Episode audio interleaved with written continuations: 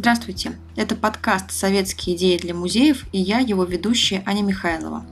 Здесь я читаю книги и журналы по музейному делу, изданные в Советском Союзе, рассказываю об авторах и комментирую прочитанное.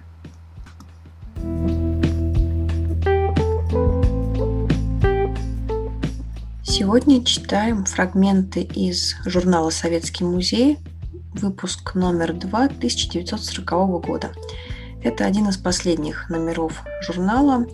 Напомню, что он выходил с 1931 по 1940 год.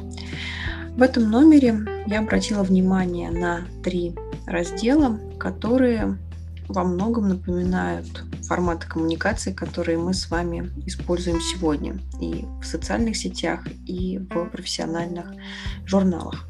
Это раздел «Критика и библиография», Здесь две короткие рецензии на два актуальных издания. Это Мансуров «Сводные каталоги археологических коллекций» и Грехов «Выдающиеся уральцы исследователи Урала».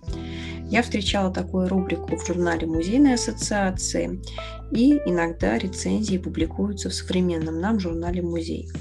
Также здесь есть раздел, посвященный вопросам и ответам. И вопросы задаются музеями, ответы на них тоже даются музеями, и если рецензии их авторы подписаны, то в данном случае в секции вопросов и ответов указываются только названия музеев. И вот среди отвечающих есть Государственный исторический музей, Институт музейной и краеведческой работы. Один из вопросов. Как записывать в инвентарную книгу один предмет, представленный в виде нескольких образцов, например, монеты, бумажные деньги и так далее? Или куда записывать открытки видов дореволюционного города, в фототеку или в книгу репродукций. Существует ли медленно застывающая пластическая масса вроде пластилина? Мне эти вопросы напоминают э, по содержанию те, которые задаются сегодня, например, в Фейсбуке, скажем, в группе Марии Правдиной «Музейный учет Форелла». Там, конечно, вопросов больше, они задаются чаще, здесь их буквально несколько штук, но сам факт, что в журнале есть такой раздел, он интересный. Что-то похожее есть в справочнике руководителя учреждения культуры. Правда, он доступен да, не только в бумажном варианте, но и в электронном, что, конечно, упрощает коммуникацию. Я же хочу прочитать отрывок из раздела, который называется «За рубежом», кратко о зарубежных музеях. Меня заинтересовала эта тема, потому что мы с вами уже знакомились с переводным изданием о реставрации по мотивам отчетов Британского музея. Здесь же дается обзор зарубежных музеев. Кто же является автором? Это Александр Александрович Ширямов. Родился он в Иркутске, и на момент написания этой статьи он уже жил в Москве и работал в Институте музейной краеведческой работы, который впоследствии стал Российским институтом культурологии. У Александра Александровича очень насыщенная биография, не, связ... не вполне связанная с музейным делом. Я нашла статью о истории института, и здесь есть фрагмент а, о биографии Ширямова. Вот основные сведения годы его жизни 1883-1955. Он родился в Иркутске, был членом РСДРП, был арестован. В период революции работал в большевистских организациях Иркутска и Красноярска.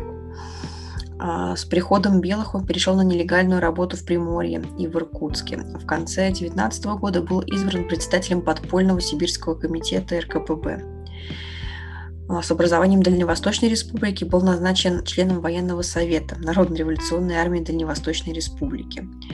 Был переведен на партийную работу в Омск. В 1923 году переехал в Москву, где сначала работал в оборонной промышленности, а затем занялся вопросами культурной революции и с 1935 года занялся краеведением. Интересно, откуда он брал сведения о зарубежных музеях, что он читал, на что ориентировался. Давайте посмотрим, что это за фрагмент. Сейчас я его прочитаю и потом уже обсудим, на какие, вним... А, на какие детали он обращает внимание. Итак, читаю фрагмент авторства Александра Александровича Ширямова «Кратко о зарубежных музеях».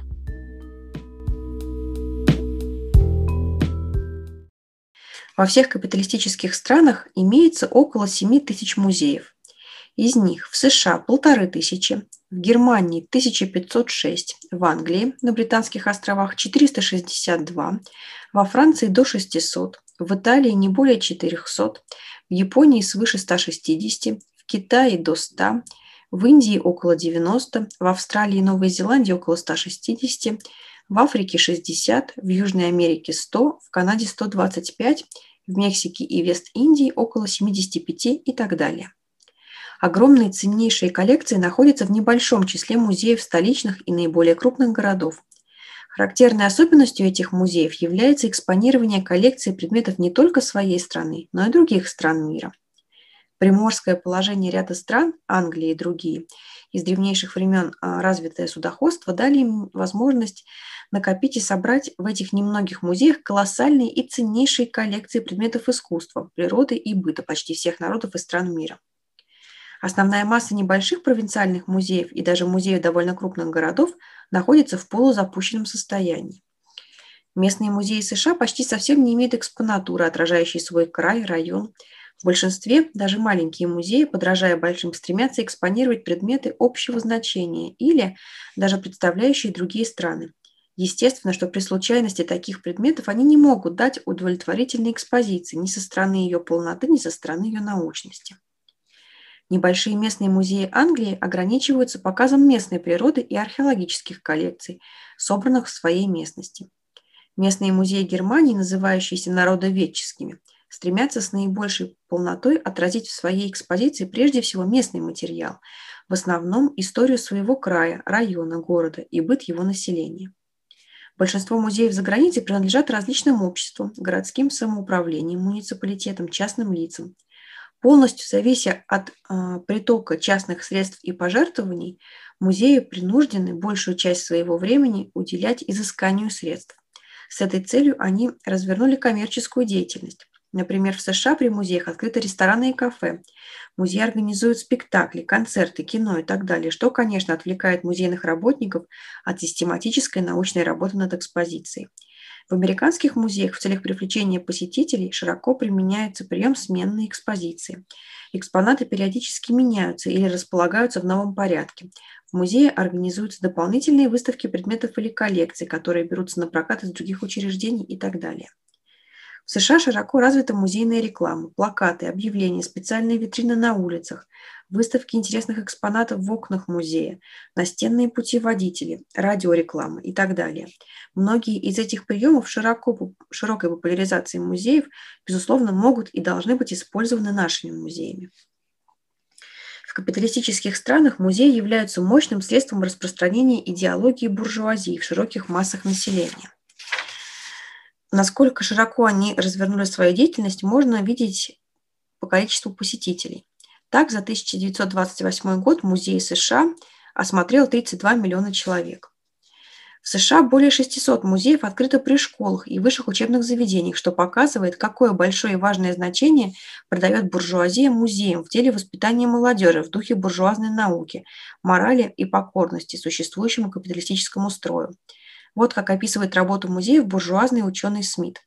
Современный музей уже не ограничивает своей активности только попытками заинтересовать случайного посетителя, но организует конструктивную педагогическую программу, добираясь до школ и основных типов гражданских организаций. Он снабжает последние передвижными коллекциями экспонатов, посылает лекторов, составляет кинофильмы и другой подсобный к лекциям материал для использования его вне музея. Он организует и проводит экскурсии в ближайшие местности для изучения природы и даже разрешает публике участвовать в осуществлении некоторых его проектов по собиранию материалов, по раскопкам и так далее. Внутри своего собственного здания он организует плодотворное обслуживание посетителей экскурсоводами, гидами в подлиннике.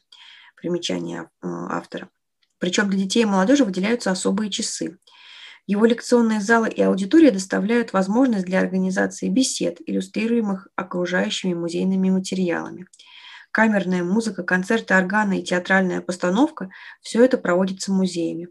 Организации, работающие по сходной программе, приглашаются использовать все возможности, которые предоставляет музей, и огромное количество различных клубов, естественно, научных, художественных, коллекционерских и так далее, группируются вокруг музеев и питаются их поддержкой.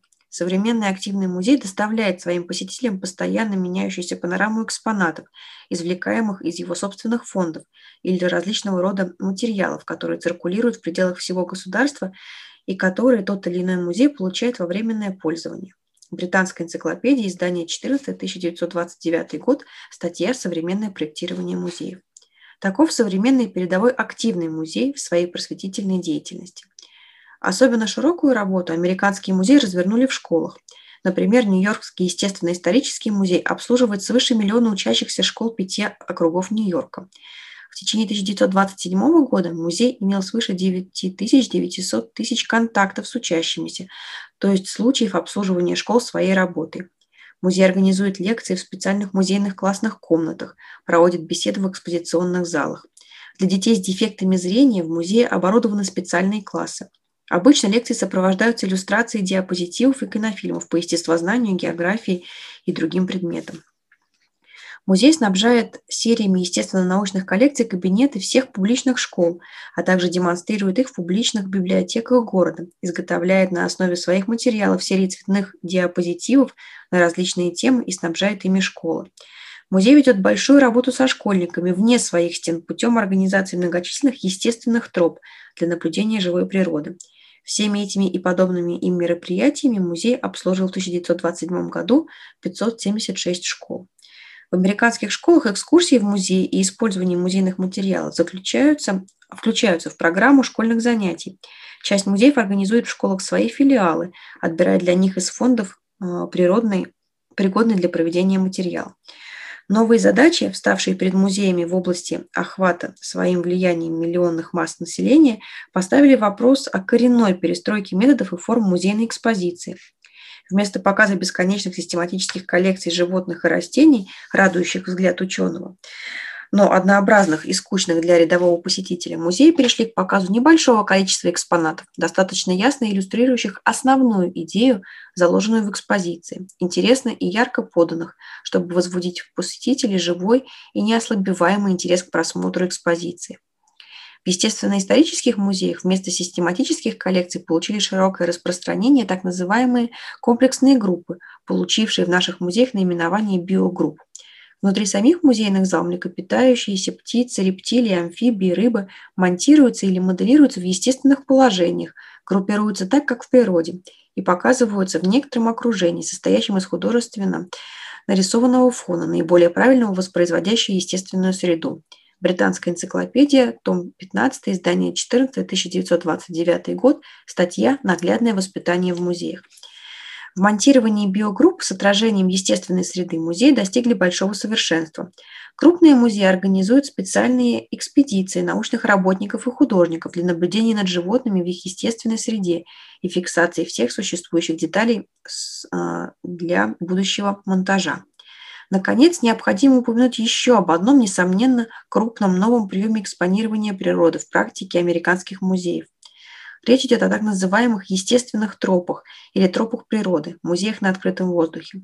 Доктор Смит так описывает одну из таких троп, организованную в, э, в не очень четко здесь видно, в, как, в одном из парков между штатами Нью-Йорк и Нью-Джерси. Дорога протяженностью в милю или больше, ведущая через лес, испещрена знаками и этикетками, направляющими внимание зрителя к явлениям природы, видным с тропы. Следы небольших животных, гнезда птиц, насекомых, цветущие растения и многие подобные вещи отмечаются для пользы посетителя таким образом, что экспозиция видов растительного и животного мира не требует выключения ее из естественной окружающей среды, как не заставляет и прибегать к искусственным приемам набивки чучел и их монтирования. Видоизменение этой идеи, которая имеет место в связи с наличием небольших музеев, рассеянных по парку, заключается в размещении особых щитов, как бы закладок, разъясняющих основные геологические черты данной местности. Заслуживает упоминания также распространение так называемых музеев на открытом воздухе. Это по большей части используемые для соответствующей экспозиции примузейные земельные участки и усадьбы. Сельскохозяйственные, а также школьные музеи на этих участках сажают деревья, цветы и другие растения в целях их показа. Музей искусств в Нью-Йорке выставил на своем примузейном дворе обширную коллекцию скульптур и архитектурных деталей. Часто такие музеи помещаются под устроенные над ними крыши для защиты от дождя и снега или даже представляют из себя род легких а, летних построек, павильонов. Известен музей Скансена в Стокгольме, Швеция, который состоит из расположенных по склону горы крестьянских домов, амбаров, сараев, мельниц и других построек, примечательных своей архитектурой. Постройки обставлены мебелью соответствующей эпохи и различными сельскохозяйственными орудиями.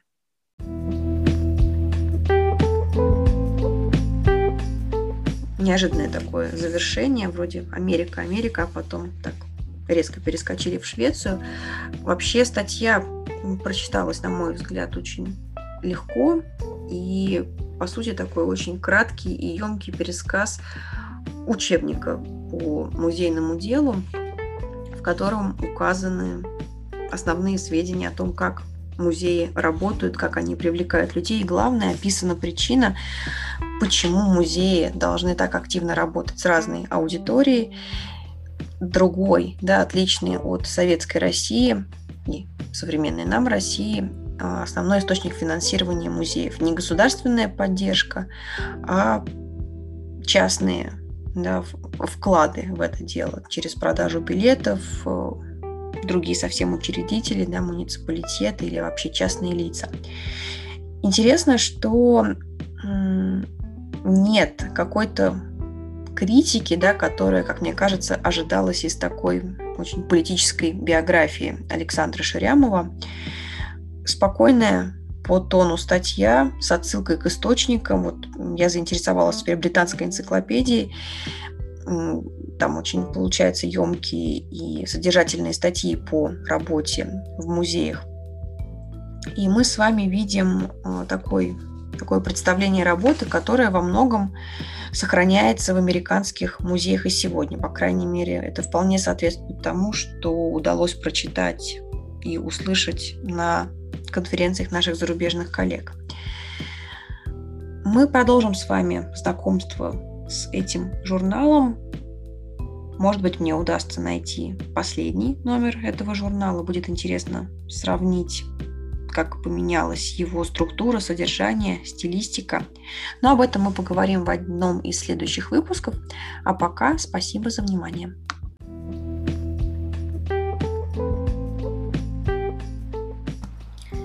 С вами был подкаст «Советские идеи для музеев» и я, его ведущая Аня Михайлова. Подписывайтесь на нас в Фейсбуке, Инстаграме и ВКонтакте и вдохновляйтесь новыми идеями каждый день.